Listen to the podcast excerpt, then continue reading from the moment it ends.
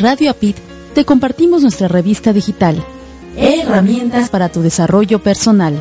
Es una publicación mensual que podrás descargar desde www.radioapit.com. Para hacerlo, en el menú de revista digital, selecciona el año que deseas ver, dale clic y listo. Herramientas para tu desarrollo personal.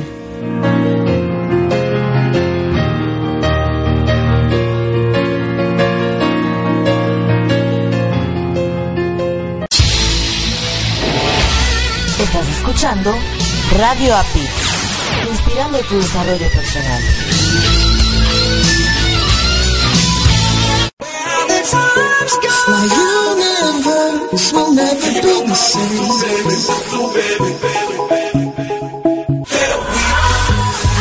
¿Crees que la capacitación es cara? Prueba la ignorancia. Te inspiramos para iniciar o aumentar tu propio desarrollo personal. En el IDEP, Instituto de Desarrollo Personal, estamos conscientes de que la formación en toda persona es necesaria para vivir el día a día. Nuestros servicios están basados en los principios de yoga de la risa, de la programación neurolingüística y del coaching, para saber, saber hacer y querer hacer. ¿Te interesa saber cómo utilizar a tu favor nuestros servicios? Entra en www.idepmx.com. Ahí tendrás más información sobre nuestros servicios. Te esperamos.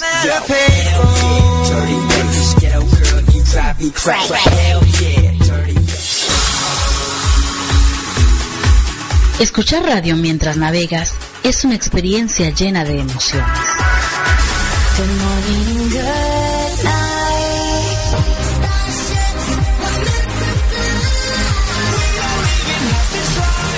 Open Gangnam Style.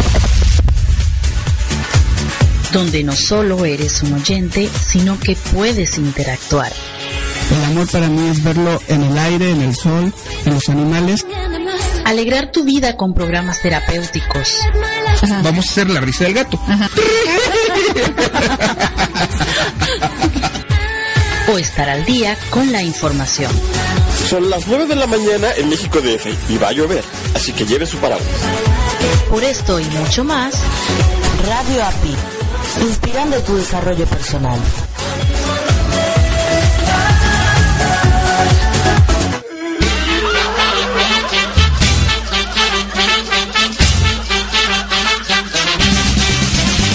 La raza humana tiene un arma verdaderamente eficaz.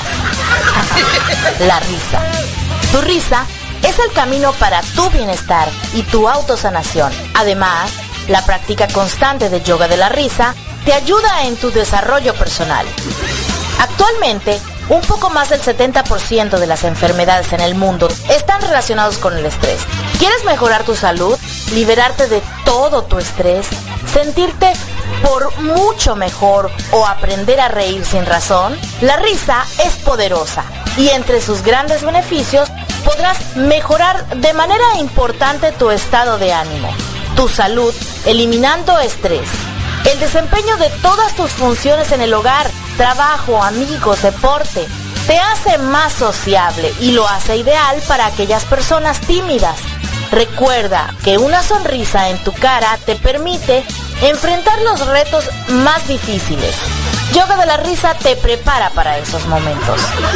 La práctica de yoga de la risa puede ser por medio de certificaciones de líderes de yoga de la risa, conferencias, talleres, uno a uno y con grupos de 10 o más personas. Después de una sesión de yoga de la risa, te sentirás con júbilo, plenitud, lleno de amor, energía y sobre todo con alegría. ¿Te interesa saber cómo utilizar a tu favor yoga de la risa? Visita nuestra página web www.yogadelarisaide.com. Te esperamos.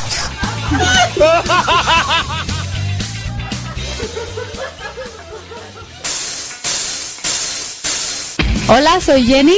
Hola, mi nombre es Javier. Los invitamos a que escuchen nuestro programa Boxeando por Sonrisas. Todos los jueves a las 8 de la noche, tiempo del Centro de México. Escúchenos por www.radioapit.com. Los esperamos. Mucho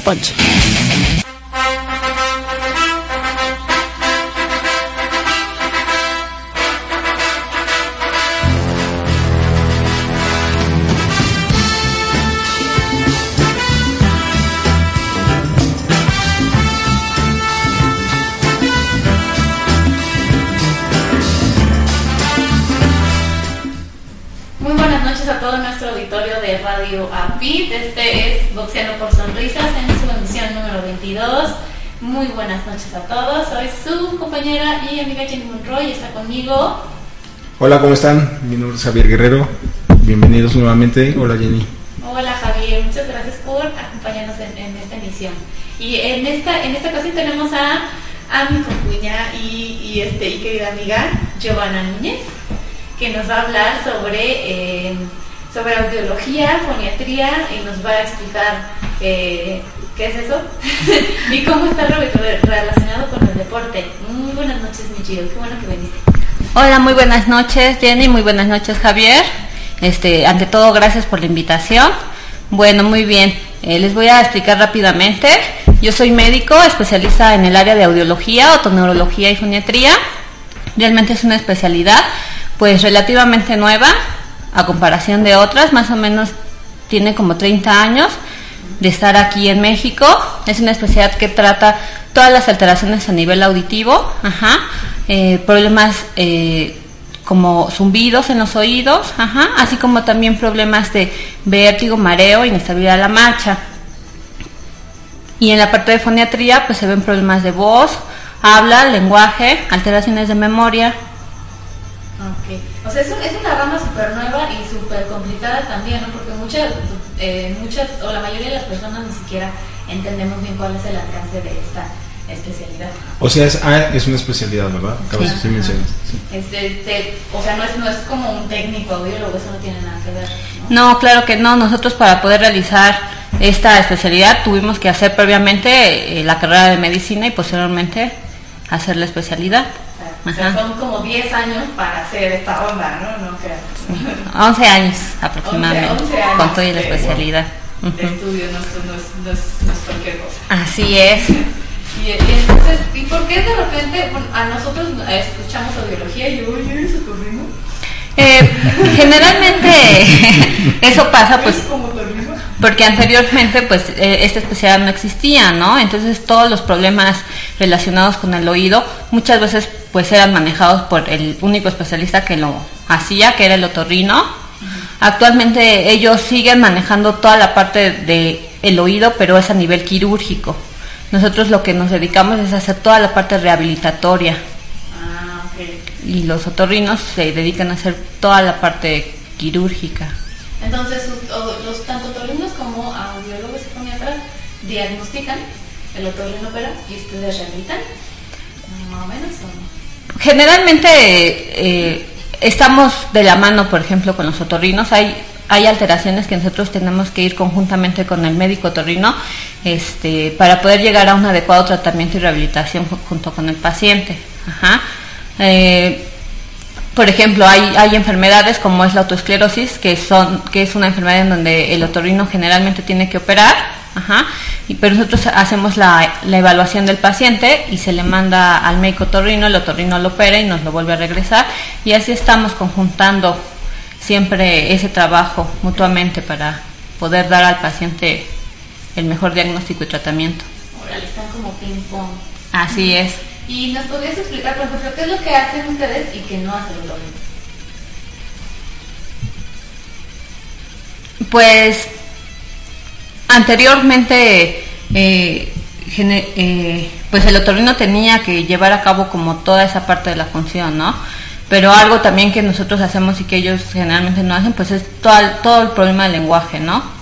Todo el problema del lenguaje. Nosotros hacemos valoraciones del lenguaje tanto para niños, problemas de aprendizaje para niños, ajá, y Igual, por ejemplo, pacientes que tuvieron traumatismo craneoencefálicos y que perdieron el lenguaje, nosotros también hacemos ese tipo de valoraciones y vemos cuál es la mejor terapia que ellos requieren para así mandarlos y especificar los puntos que ne- necesitarán posteriormente realizar para Todo centrado en la rehabilitación. sí todo todo es centrado en la rehabilitación Sería a lo mejor una analogía, ahorita me si mal, este, como los ortopedistas y los médicos de rehabilitación, más o menos sí así es que ellos hacen, digo, igual o sí, los vamos como muy de la mano no o sea no podemos como separarnos completamente porque necesitamos el apoyo mutuo ajá Ajá, excelente. Y en palabras mm, un poquito más comunes para el auditorio, uno, Ajá. a ver si lo entendí, ¿eh?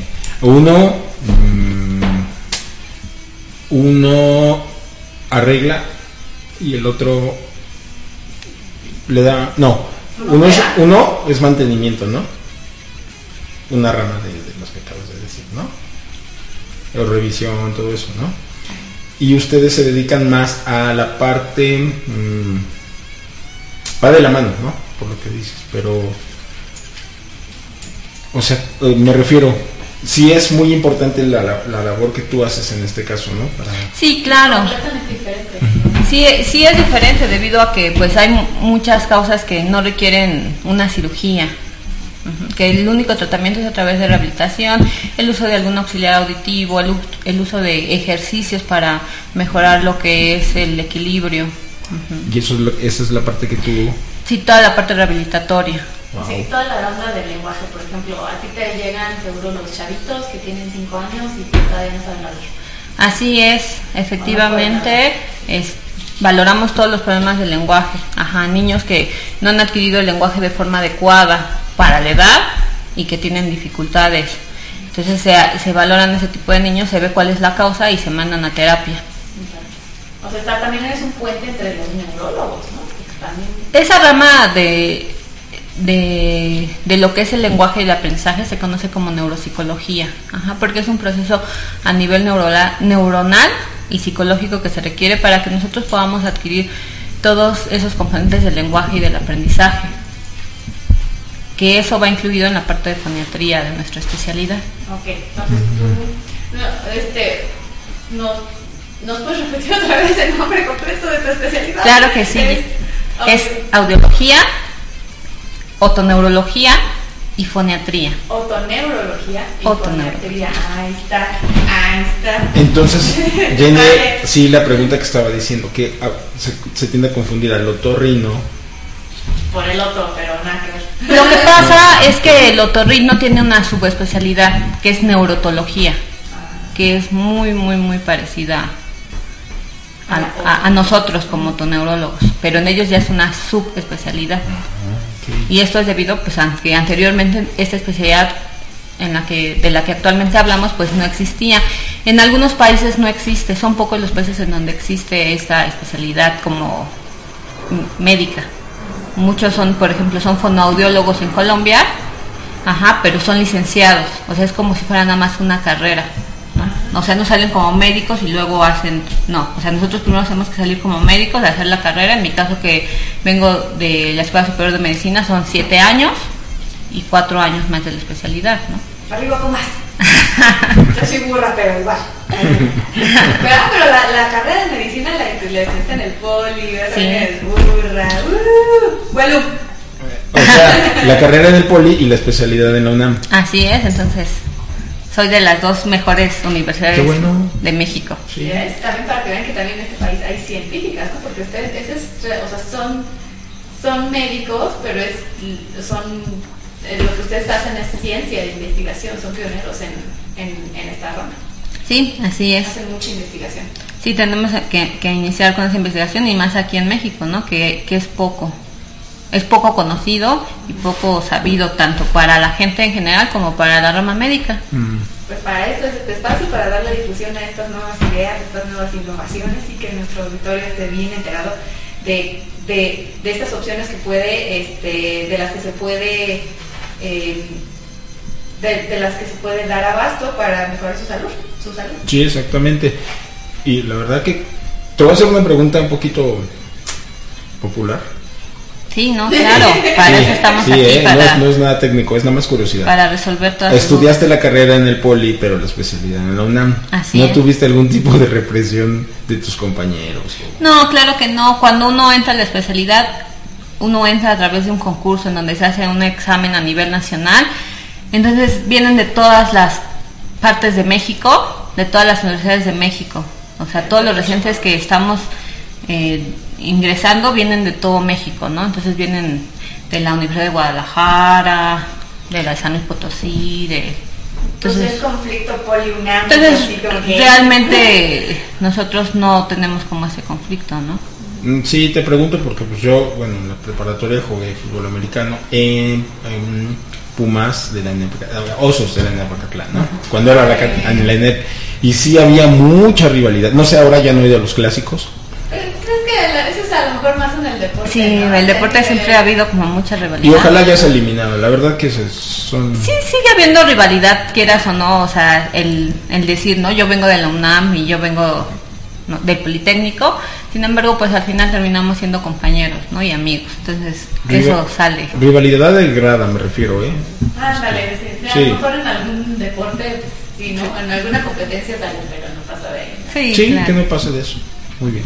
Y entonces tú hiciste tu, re- tu residencia en el Instituto Nacional de Rehabilitación. Así es, son pocas las sedes este, aquí en México en donde se puede realizar esa especialidad. Somos pocos los residentes que salimos de esa especialidad anualmente y las únicas sedes que lo tienen es el Instituto Nacional de Rehabilitación, el siglo XXI, el, la raza y el Hospital General. Son las únicas cuatro sedes que existen para hacer la especialidad aquí en México. Wow. ¿Y tú rotaste en alguna otra institución? Bueno, en, en, en- esas otras tres. Es, rotamos en algunos otros hospitales, como es el Instituto Nacional de Perinatología, en donde valoramos la audición de todos los neonatos que nacen.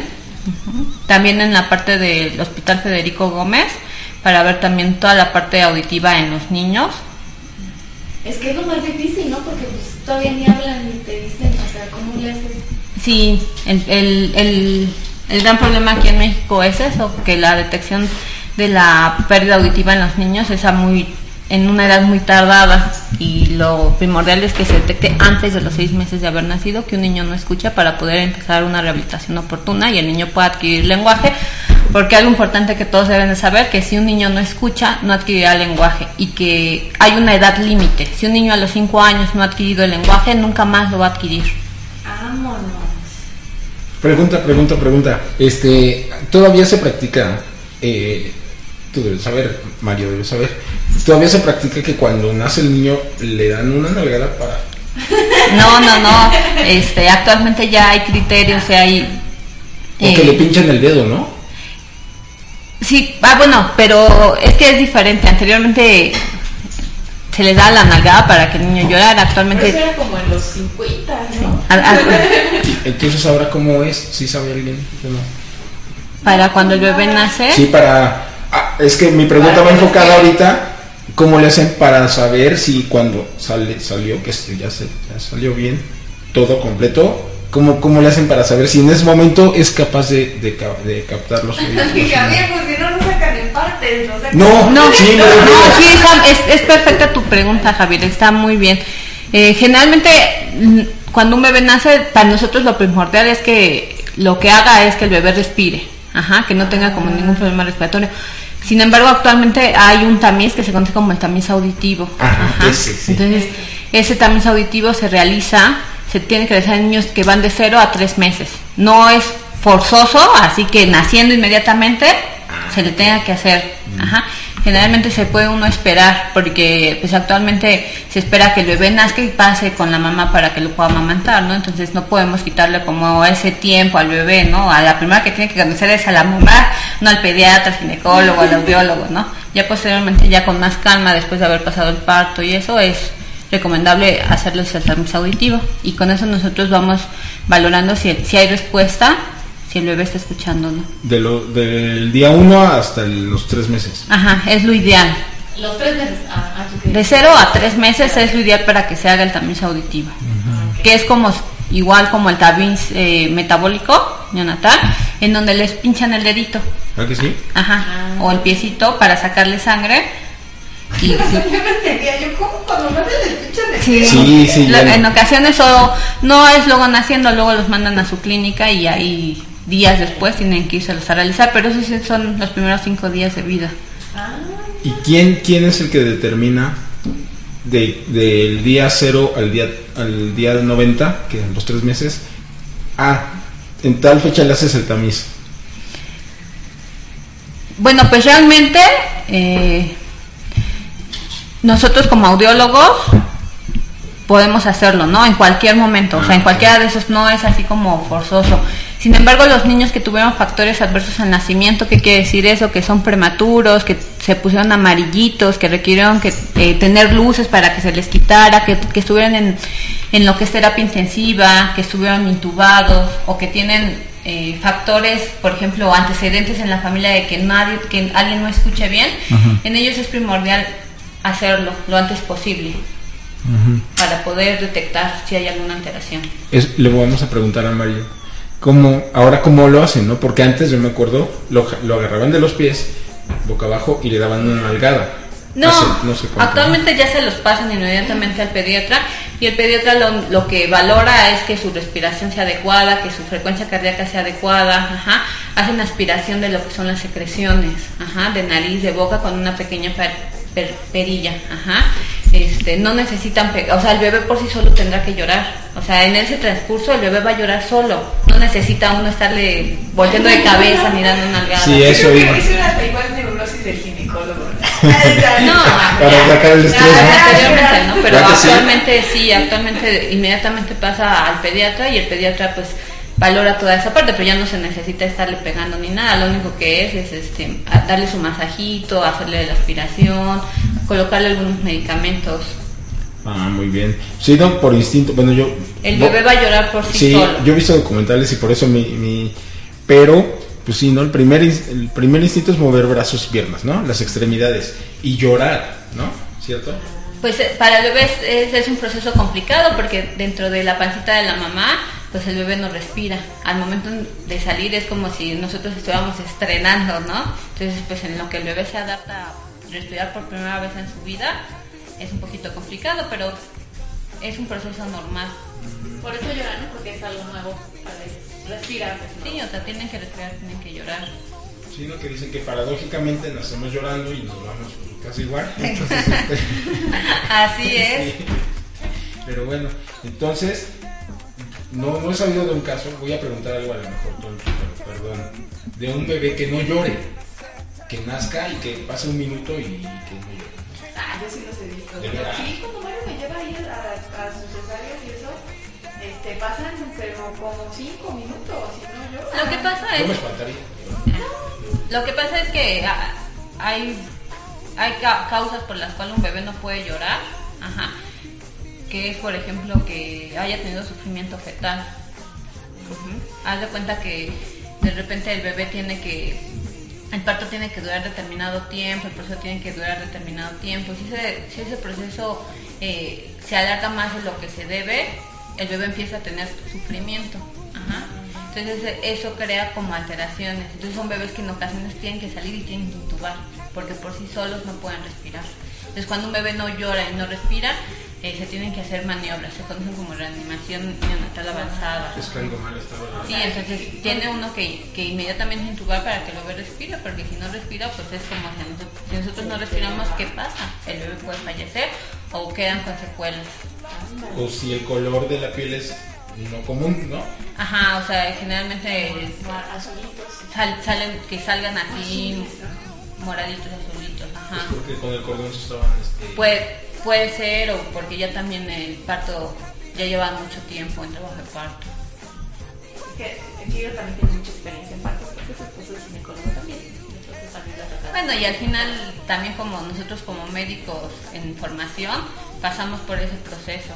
Yo para poder hacer el internado tuve que tomar el curso de reanimación neonatal porque es un curso en donde a uno le enseñan, este, a un como médico general, a que si tú tienes un bebé, cómo atenderlo ante esas situaciones. O sea, si el bebé nace bien, ¿qué es lo que tienes que hacer? Si el bebé pasa esto, todo lo que tienes que hacer para poder salvarle la vida a un bebé. O sea que si te agarran en un pueblo mágico, tú sí puedes ser la madre en la cintura. Estaría padre, ¿no? Eso es para que veas, es una super habilidad que... Invitamos a que este, escuchen nuestro programa Boxeando por ¿cómo se Sonrisas. dice? Pues de primera necesidad, en donde sea, en país que sea, en el tiempo que sea. www.radioapit.com. Sí, como médicos generales tenemos que salir con esos conocimientos. ¿Y cuál es el tipo promedio de, de que tardan en? Porque a mí también ya me dio curiosidad. Porque además estás en el quirófano y se te hace que son horas, ¿no? Y la verdad es que pasaron 30 segundos. No, la, semana pasada Mario nos contó que hubo un parto de 40 horas, ¿te acuerdas? Lo que Ah, pasa es sí, que el parto se, se divide. en, en fases. Bueno, yo no soy la ginecóloga, pero el parto como tal se divide en fases. Ajá, entonces al momento en que ya lo pasan, eh, por ejemplo, en un parto normal, que en el momento en que se pasa ya a sala para eso, en expulsivo, entonces es pues más o menos dura de que la pasan, más o menos puede durar media hora, 40 minutos. Ajá. Pero el proceso de que la madre empieza con las contracciones y hasta que se llega al proceso, pues eso va a depender de cada mujer, pero y si es primigesta, que es la primera vez que va a tener bebé, o si ya es la segunda o la tercera, generalmente tardan más, o menos las primigestas son aproximadamente de una hora por dilatación, entonces por centímetro, de dilatación. Entonces más o menos un aproximado es 10 horas, de que empiezan ya con un trabajo de parto con las contracciones adecuadas que deben ser, ¿no? Así. Sí, mi, amiga sí se aventó pues un día de parto y, todo normal, o sea, la bebé normal. Eh, lo importante de eso es estar valorando al bebé, ¿no? O sea, que su frecuencia esté bien, porque eso se puede valorar, ¿no? O sea, el ginecólogo está valorando siempre todo eso, o sea, con el tiempo, ajá, que la mamá esté bien, que el bebé esté bien, y si en algún momento detectan algún problema, se me echa cesárea. No, bueno. Entonces, ya que sí, es lo que también les pasa a muchas, ¿no? Que llevan ahí como 18 horas pariendo y acaban en cesárea. Fíjate, si empiezan un trabajo de parto y ponen desde el, desde el comienzo la trilogía del Señor de los Anillos, a ver cuántas veces la repiten. pues igual se la echan la trilogía. Pero mira que las contracciones lo último que les ha de preocupar es si Ver la tele, ¿no? No, luego que ganan los... Vale, Pérez, ahí que salen. Todos, ¿no? Ahí en guerra, ¿no? Y ya está. ok, entonces tú, ahora es que lo que más atiendes pues son niños, bebés. Pues atendemos de todo. Realmente eh, la población que nosotros podemos atender es, es muy amplia, desde niños recién nacidos hasta adultos de la tercera edad, ¿no? por problemas igual, eh, por eventos vasculares cerebrales, por lo cual perdieron el lenguaje o por problemas de deglución, ¿no? problemas de voz. Entonces, la verdad es que es muy amplia. Entonces uno puede perder el oído por, por algún accidente, por algún problema neuronal. El, el, oído se puede perder por muchos factores, pueden ser por factores hereditarios, puede ser por estación al ruido, puede ser por medicamentos,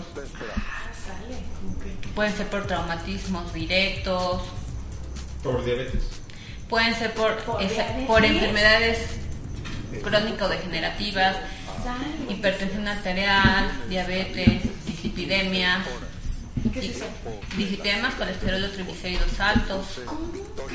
Eso sí se puede perder porque el, el oído es una estructura muy, muy, muy delicada.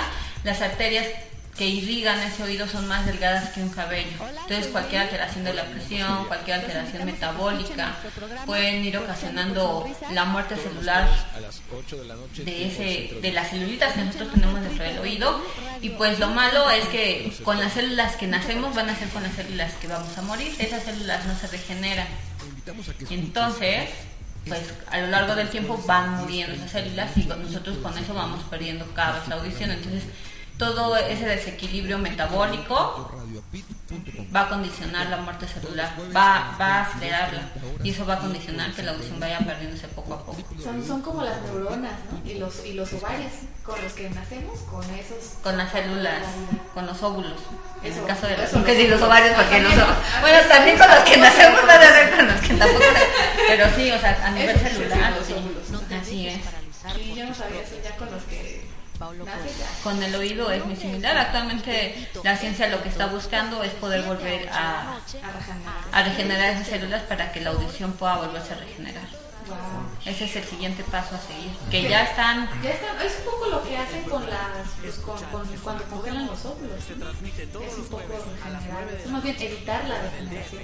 En este caso, lo que están haciendo es como regenerar. Obviamente, ahorita están como en, en la etapa en donde es con los animales que están viendo en regenerarle a ellos la célula, pero en algún futuro esperemos que podamos tener ese tratamiento. estaba platicando ah, pues ahí cuando fuimos a la, a la, a la cena con, con para, saludos a Juan, este, que nos está escuchando, eh, que, que tengo, bueno, la, la, la amiga de mi jefa, eh, de, de, mi trabajo, ¿sabes? Son personas, pues ya, ¿no? De, de mucha lana Y entonces ya la señora pues, está un poco grande, un cincuentón, un sesentón. Eh, y, y pues tiene mucha... Eh, tiene... Ya tenía un problema renal, entonces ya no, ya no, ya no escuchaba bien. Ay, oye, ¿por? Ajá, digo, ya no escuchaba. Bueno, además de que ya no escuchaba bien, ya no, este, ya no le funcionaba el hígado. Y entonces pues, se, se buscó a un científico alemán, acá bien locote, que estaba desarrollando su patente. Sí, de esos bien, tra bien traumados. Bueno, bien buenísimos, la verdad. Y este y que estaba desarrollando, trabajando con células madre y estaba haciendo el, el, eh, el proceso para hacer un hígado. Y así de la regeneración, y así de compró la patente en Estados Unidos. Este, y ya se puso a desarrollar con los genes de ella el hígado completamente artificial.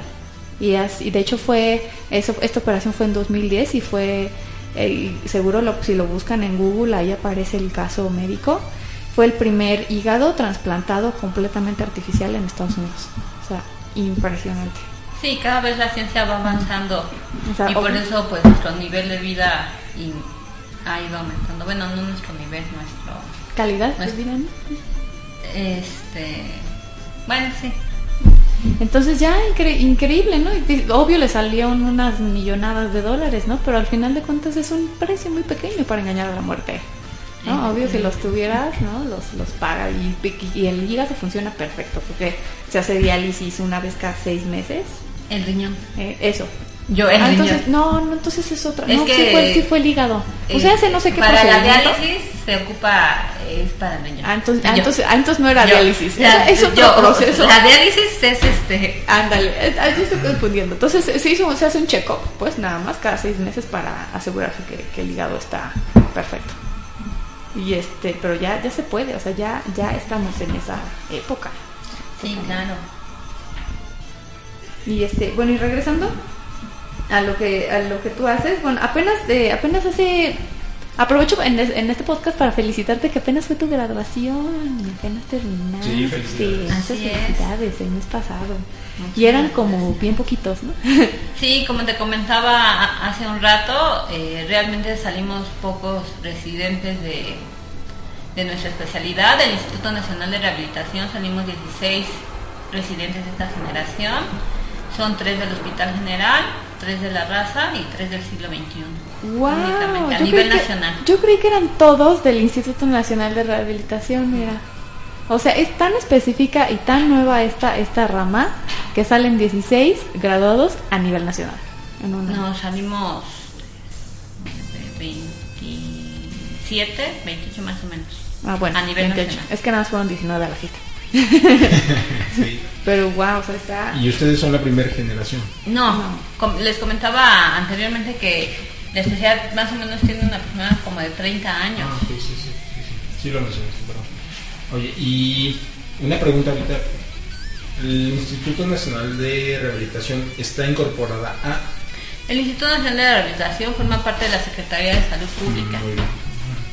Ya están padrísimas sus instalaciones. Nosotros, te- yo tuve Yo chance de... nunca ir. No, está bien padre. Nosotros, Mario y yo fuimos y mi No, mamá. como hacernos- paciente. sí, fuimos como pacientes a hacernos el diagnóstico. Porque también esto, de- no nada más te tienes que hacer el tamiz. O sea, nosotros fuimos con Gio a, hacernos una evaluación de, del oído de manera preventiva. Que eso también. El problema aquí en México es que no tenemos una medicina preventiva, ¿no? Entonces, lo ideal sería eso, no solamente con la audición, o sea, con todo en general, o sea, tener un examen previo para saber que ustedes escuchan bien, que ustedes ven bien, que su azúcar, que todo sea de forma preventiva. Ajá, para que en el momento en que uno empiece a detectar alguna alteración, se pueda iniciar desde ese momento un tratamiento adecuado para evitar que eso pueda seguir avanzando. Mm. Y, y que le pudieras recomendar al auditorio que, que vayan, que hagan, que... Sí, ¿en, en dónde te encuentran? Sí, sí es importante que, que eviten expresión a ruidos intensos. Eh, actualmente nuestra sociedad y más que nada nuestros jóvenes es con el uso de los audífonos ajá, y el, todo el tiempo estar escuchando la música en muy alto volumen. Eso tal vez en un momento dado, al inicio, pues uno no lo detecta, pero posteriormente en la edad adulta van a ser personas y se considera que esas generaciones que están siendo adolescentes y que están todo el tiempo con los audífonos puestos, posteriormente van a tener eh, problemas auditivos a muy temprana edad. Ay, Así que ya escucharon, llévense sus, tapones para el Vive Latino, chicos. no queremos que, te- que destrocen sus, sus tímpanos. Evitar que se, se introduzcan cosas Cotonetes. los oídos se limpian con los codos. ¿Eso qué quiere decir? Que no se tienen que meter absolutamente nada al oído. Ni los cotonetes. Los cotonetes no, nada. El oído por sí solo tiene un mecanismo de limpieza. ¿Verdad que sí? Y si está muy reseco, perdón por la expresión. Pues sería caso de ir a una valoración con el médico para valorar si se le indica algún tipo de tratamiento para evitar ese tipo de resequedad. Pero eso es importante, pero es sin introducir absolutamente nada. Si se forman tapones, el- nosotros se los retiramos con los aparatos necesarios para el retiro, pero obviamente evitando cualquier riesgo. La formación de cerilla, la sé que, es- Des- que yo le conozco. cerumen. Cerumen, Bueno, este es indica una enfermedad o es normal. No, es, es como una protección en el oído. Ajá. Al fin y al cabo el oído, el conducto auditivo, es piel. Eh, lo que hace el cerumen es una protección, hidratar, ajá, evitar que entren cuerpos extraños. Entonces es así, no, bueno, nosotros tenemos en la mente que, que, que es como suciedad, ¿no? Sí. Y entonces nosotros a fuerzas queremos sacárnosla. Sí. Pues es igual, ¿no? Como, como, como las secreciones de la nariz, Como ¿no? la mucosa. Como. Toda la mucosa. O sea, nosotros tenemos eh, toda esa mu- mucosa en la nariz para protegernos de todo el polvo, de todos los cuerpos extraños, de calentar el aire cuando entra. O sea, cada cosa que nosotros tenemos en el cuerpo tiene una función. Sí, claro. Entonces, igual el, el cerumen como tal tiene esa función. Incluso las lagañas, ¿no? De los ojos. Entonces eso si acaso te pasas la toalla en el oído externo y ya. Así es, en lo que es el pabellón, lo que nada más alcanzamos a, a observar es únicamente después del baño secarla hasta ahí sin introducir absolutamente nada. Dice, cero cotonetes. Cero cero nada. cotonete, cero exposición a ruido intenso, eh, evitar medicamentos que pueden causar daño al oído, como ¿Cómo cuáles, son, antibióticos inyectados. Generalmente puede haber muchos, pero esos son los que nosotros hemos visto que causan con más problema. Amicacina, gentamicina. ujú. Esos no. Eh, generalmente por esos medicamentos son, son indicados en infecciones muy fuertes, en donde se requiere eh, hacerlo por vía intravenosa, que están pacientes hospitalizados, ¿no? Entonces, obviamente en ese tipo de pacientes, pues eh, se pone en la balanza, ¿no? Eh, el- la vida o, o algún, el oído. algún problema, ¿no? Obviamente va a ser la vida, pero por infecciones gastrointestinales, por infección de gripita y eso, pues no. Hay muchos medicamentos que son muchísimo menos dañinos y que van a ayudar de la misma manera. ¿Y qué pasa cuando se les truena el tímpano? ¿Por qué se truena el tímpano?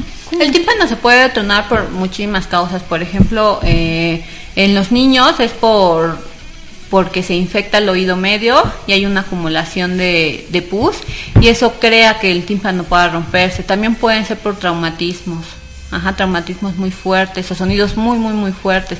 Pacientes que bucean pueden tener Por la presión, ¿no? por la presión, barotrauma. Eso te iba a preguntar. La- cuando uno se sumerge, por ejemplo, en una alberca, ¿no? De, de poca profundidad. ¿Verdad que hay una membrana que cierra? Sí. La membrana todo el tiempo tiene que estar íntegra, no es que cierre, es que esa membrana todo el tiempo sí tiene que estar íntegra. En caso de que no estuviera íntegra, está contraindicado que puedan sumergirse. Y si qui- está contraindicado hasta que puedan bañarse sin tener tapado el oído. Sale. Y eso solamente se detecta ya cuando está, cuando hay evidencia, bueno, cuando ya hay eh, síntomas, ¿no? Así. Generalmente hay salida de secreción por el oído, o sea, generalmente nosotros por el oído siempre está seco, o bueno, en ocasiones lo que hay es como el, el cerumen, ¿no? Que podemos detectar, pero es salida de líquido eh, maloliente, de un color verdoso, blanquecino, o sangre. Ah. ¿Ese es cuando tienes una infección o cuando se te tronó el oído? En ocasiones puede ser únicamente un barotrauma, que puede ser nada más sangre, ¿no? O sea, nunca debe salir sangre del oído. Ajá. Y de infección, pues es cuando tienen la salida de secreción maloliente, verde. Entonces es infección. Esa es infección. Mm, Esa membrana que, que cierra o que, que, bueno. No, no cierra, es que no, todo el tiempo está ahí, todo el tiempo. ¿Cómo se llama? Perdón. Es la membrana timpánica. Timpánica. Eh, rápidamente, el oído nosotros lo, lo vamos a dividir en tres partes: un oído externo, un oído medio y un oído interno. El oído externo consta de lo que es el pabellón, o, sea, la oreja como tal que observamos, y el conducto que tenemos. Ajá. En- y y as- eh, al fondo de ese conducto vamos a encontrar lo que es la membrana timpánica, que esa membrana timpánica va a dividir lo que es el oído externo del interno. A través de esa membrana va a estar la cadena de huesecillos, que son los huesos más pequeños del organismo. El yunque. El yunque, martillo, estribo, ajá. Y posteriormente va a estar el oído interno. ujú, Para que nosotros podamos escuchar de forma adecuada, todas, estu- todas esas estructuras que acabo de mencionar tienen que estar íntegras. Ah, ok. Y si no están íntegras, pues ya es que defecto genético. Podemos ir, eh, por ejemplo, en el deporte, en, no sé, en el box, en ocasiones pueden llegar a lesionar a, el pabellón o igual por el mismo traumatismo, ¿no? Pueden llegar a tener ruptura de la membrana timpánica. Donde sí lo he visto mucho, no, no me gusta verlo, ¿eh? pero donde acudo a veces me toca ver esos torneos de la, de la donde se encierran en una jaula, ¿no? Ujú. Hasta los reporteros, los, los mm, comentaristas A la WWE. que ya son retirados, UFC, Eso. que ya son retirados, no, tienen los pabellones pero como coliflor, por tanto golpe. Así ¿verdad es, que sí? Que sí. En el boxeo casi, ya- Eh, antes sí era sí. común, pero ahora ya casi Ya no. con las nuevas normas y con... con la protección del guante. eh, Así es. no, sí, pasa a lo mejor del oído externo y ya, ¿no? Pero sí. O no pasa de que Ty- Tyson te arranque la oreja. pero- que te la muerda. no, este, bueno, ¿no? Entonces, este, cualquier alteración en alguna de esas estructuras nos puede estar condicionando entre más profunda sea la alteración, eh, la audición va a ir disminuyendo. Ajá, porque cada, cada estructura obviamente tiene una función específica, ¿no? Pero, por ejemplo, hablando un poco del box, ¿no? Puede haber también una desarticulación de la cadena de huesecillos, o sea, la, la cadena de huesecillos siempre tiene que estar articulada, ¿no? Por el impacto, en, se en- en impactos directos puede llegar a desarticularse Vámonos. y eso también va a condicionar una pérdida auditiva. Sí, aunque no- es más, yo creo que es más común Sí. en la otra que te digo. En- Sí, Ah, sí, sí, sí, sí, sí, es más común. Generalmente, este, en cualquier Deporte. de deporte impacto. de impacto. Ajá, obviamente como nos decías Javier, ya actualmente en el box con tantas normas y con las protecciones que se han puesto, cada vez vemos mucho menos implicada esa parte, ¿no? Pero sí, el oído se encuentra, ya el oído interno se encuentra en la cavidad del cráneo, ¿no? Entonces, eh, como sabemos en todos los deportes de impacto, siempre... Existe el mismo riesgo, o sea, estás hablando en el fútbol, hasta en el, En el- soccer. sí, sí, fútbol sí. americano también. Sí, sí, sí, no, sí. así. Sí, Sí, claro. to- todos los, los deportes que incluyen impacto a nivel de cráneo, pues pueden afectar, ¿no? Y no solamente eso, ¿no? También a nivel cerebral, el edema que se produce, eso a largo plazo, pues también puede alterar las, las funciones como la memoria. Yo, yo creo que el primer síntoma sería el desequilibrio, el desequilibrio ¿verdad? Sí. O por ejemplo, también el oído tiene dos funciones muy importantes, la audición y el equilibrio. Entonces también muchos muchos deportistas sufren de estas alteraciones, ¿no? ¿Por qué? Porque el golpe directo ocasiona alteraciones a nivel del oído interno y eso nos va a poder con- condicionar mareo, vértigo, inestabilidad de la marcha. Y es importante que eh, generalmente previo, no sé, a, a realizar una temporada, se hagan una exploración y posterior a eso igual tanto del oído como del equilibrio así como también de todos los procesos neuropsicológicos no Entonces también entras tú en la rama de medicina del deporte.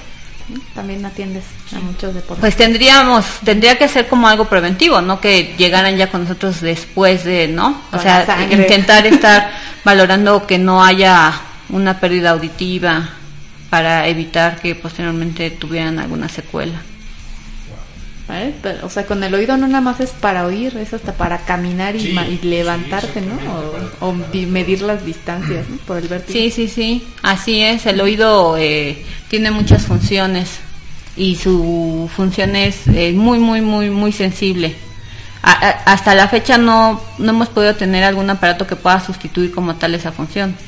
Nos ayudamos de los auxiliares auditivos que nos van a ayudar, pero nunca vamos a poder volver a oír como con un oído normal. No hay como lo natural, no Así, son como las efectivamente. Esas sí se reemplazan. Oye, yo te, te voy a hacer una pregunta muy común. Pues todavía nuestra cultura es así como de remedios caseros, ¿no? Que La mayoría te dice, tómate esto y hazte un tecito y no sé qué. ¿Por qué? Porque mm, es común que viajes, sobre todo en carretera, y se te tape el oído que se llama vulgarmente, ¿no? Ah, ok, muy bien. Eh, hablando de, lo que es la anatomía, a nivel de lo que es el oído medio, nosotros tenemos una comunicación con la garganta, que se conoce como trompa de Eustaquio. El oído medio es como si fuera una cajita, está completamente toda, toda cerrada. Ajá, como les comentaba, la membrana timpánica siempre tiene que estar íntegra. Entonces no hay forma de comunicación más que a través de la trompa de Eustaquio. Ajá. Esa trompa de Eustaquio es un musculito que abre y cierra. Si yo abro la boca, bostezo, si mastico chicle, esa, e- esa trompita abre y cierra y lo que nos ayuda es a igualar las presiones. O sea, si yo voy de aquí a la- al mar, obviamente la presión cambia. Porque Entonces la presión que yo traigo en el oído que no ha abierto la boca y que voy a, eh, con la boca cerrada no ha cambiado. Entonces cambio la presión, inmediatamente siento el oído tapado, abro la boca o mastico un chicle. Lo que hace ese tubito es abrir y, e igualar la presión. Libera, libera o guarda. Libera e iguala la presión con el medio externo. Por eso truena. Ah. Por eso de repente es uno siente, ¿no? Uno tiene que abrir la... Eso con los maxilares, ¿no? Ajá, abre uno la boca. Y entonces la presión se iguala y se nos quita esa sensación de oído tapado. Que Pero- nada más es- quiere decir que la trompa de Eustaquio mm, Está funcionando. eh, sí está funcionando, pero como que no se abrió como debe Ajá, con el cambio de presión nada más. El problema es luego que en ocasiones, o sea, uno siente el oído tapado, abre la boca, mastica chicle y se quita, ¿no? Esa sensación. El problema es cuando no se quita, ¿no? Probablemente ya cuando no se quita, pues la, la trompa de Eustaquio no está funcionando, o se queda abierta todo el tiempo, o se queda cerrada todo el tiempo. Ese, e- e- ese músculo tiene que abrir y cerrar cuando nosotros pasamos saliva, cuando nosotros bostezamos, cuando nosotros masticamos. Entonces, ese remedio casero de que mastica un chicle y mueve los maxilares, sí es. Sí, es ¿Sí correcto. sirve? Sí, como tal, pues eh, este, lo que hacemos es fortalecer y abrir la trompa de Eustaquio. Ah, con Ajá, entonces, razón. por ejemplo, en pacientes que sufren de esa alteración antes de subir al avión, porque también obviamente subimos a un avión, esa presión cambia, esa presión atmosférica, entonces es igual, se les recomienda todo el tiempo traer algún tipo de dulce, algún tipo de chicle para que todo el tiempo esa trompita de Eustaquio esté abriendo y cerrando y esa presión se pueda igualar de forma adecuada. Pero bueno, ya de hace muchos años se, pues como que así, ¿no? Curiosidad. Se le sucede más a la gente que viaja en carretera que la que, que la que viaja en avión. Sí, hay factores como predisponentes, pero eso tiene mucho que ver porque Por Eh. la presión de la cabina, quiero pensar, ¿no? así es. Obviamente el- Que no tiene nada que ver con la altura a la cual llega el avión. ¿no? sí tienen que estar, pero sí, por ejemplo, las personas que son más su- muy susceptibles también hasta en, Se en el marean. avión les pasa, ¿no? Pero sí, lo más indicado siempre es traer como algo, algún chicle, algún dulce para nosotros poder estar. Oye, todos los niños que se marean en los coches es porque hay algo, alguna, pues no defecto, pero al- alguna alteración de Hay- funcionamiento. Hay personas que son más susceptibles, no, no es forzoso que a fuerzas tengan que tener alguna patología como tal grave o que pueda estar condicionando, ¿no? Eh, sí hay niños que en ocasiones llegan a marearse, ¿Pero es onda del oído o es otra cosa? sí, Es por el oído.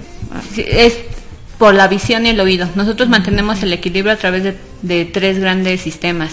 El, el oído, los ojos y el sistema sen- somatosensorial se conoce, que es como todo lo- la, la sensación que nosotros tenemos de nuestras articulaciones, de nuestros músculos.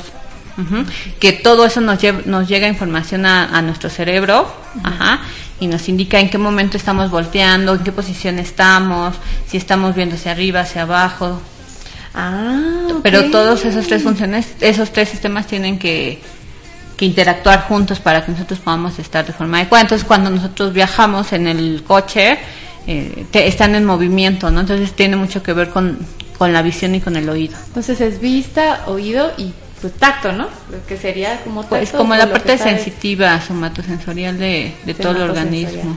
Ok. Pero sí es como la parte sensitiva de todos los receptores que tenemos a nivel articulatorio, ¿no?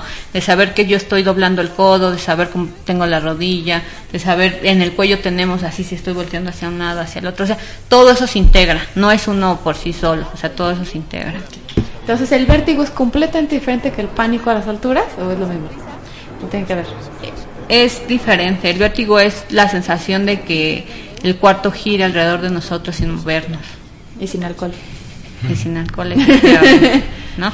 En ocasiones puede, eh, o es como el movimiento del entorno sin que nosotros nos estemos moviendo, ¿no? O sea, es como si yo estuviera sentada y de repente sentir como si la silla se me hundiera o si el cuarto todo me, me girara sin que yo me esté moviendo. Realmente esa sensación es una sensación eh, pues muy poco agradable, ¿no? O sea, los pacientes llegan diciendo, doctora, siento que me muero. Sí, no, porque no pueden ni caminar, ¿no? en ocasiones no pueden ni caminar, tienen vómito. Oh, qué horrible. ¿Sabes qué me, qué me servía mucho cuando se me tapaban los oídos? In- inclinarme y mover los maxilares del lado que tenía tapado. Más que si me quedo vertical y lo hago. Pues generalmente, este, nosotros lo único que indicamos en ese tipo de patologías es todos los ejercicios de succión y soplo. ¿Qué quiere decir? O sea, eh, por ejemplo, eh, succionar eh, todos los líquidos con popote, pero es popote delgado como el de los capuchinos actualmente. Ajá.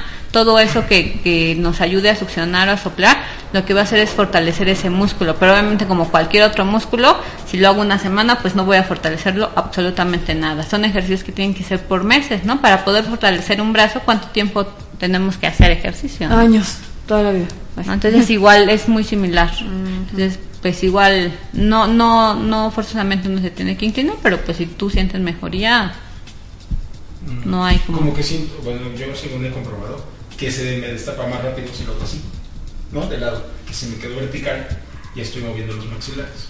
Algo que estoy recordando que hacía, yo creo que me vas a regañar. es que por jugar yo, o sea, por según yo, ver qué sucedía, me tapaba las narinas y trataba de expulsar aire, ¿no? A efecto de sentir aquí como cierta vibración hasta ciertos segundos y, y luego empezaba a mover los maxilares. Sí, esas se conocen como maniobras de valsalva. O sea, nosotros eh, se- que- Órale, querer sí, sí, sí. sacar el aire por las orejas, ¿no? O sea, al taparnos la nariz y hacer eso, lo que, que es como si quisiéramos sacar el aire por las orejas, ¿no? No- Entonces, eh, no, no es eh, algo malo, pero sin embargo, al estarlo haciendo constantemente, Pero tampoco recomendable. al estarlo haciendo constantemente y con intensidades como muy fuertes, pues no, no se recomienda, ¿no? Por los órganos tan sensibles y delicados que son. Eh, ahí más que nada por la membrana, por la membrana y los huesecillos, ¿no? O sea, si estoy todo el tiempo haciendo eso, pues va a llegar el momento en que puedo, puedo alterar, ¿no? Hasta Eh, romper. esa cadena de huesecillos o la membrana timpánica, ¿no? Por ejemplo, hay personas que la, la nariz se la suenan así fuertísimo, así fuertísimo, ¿no?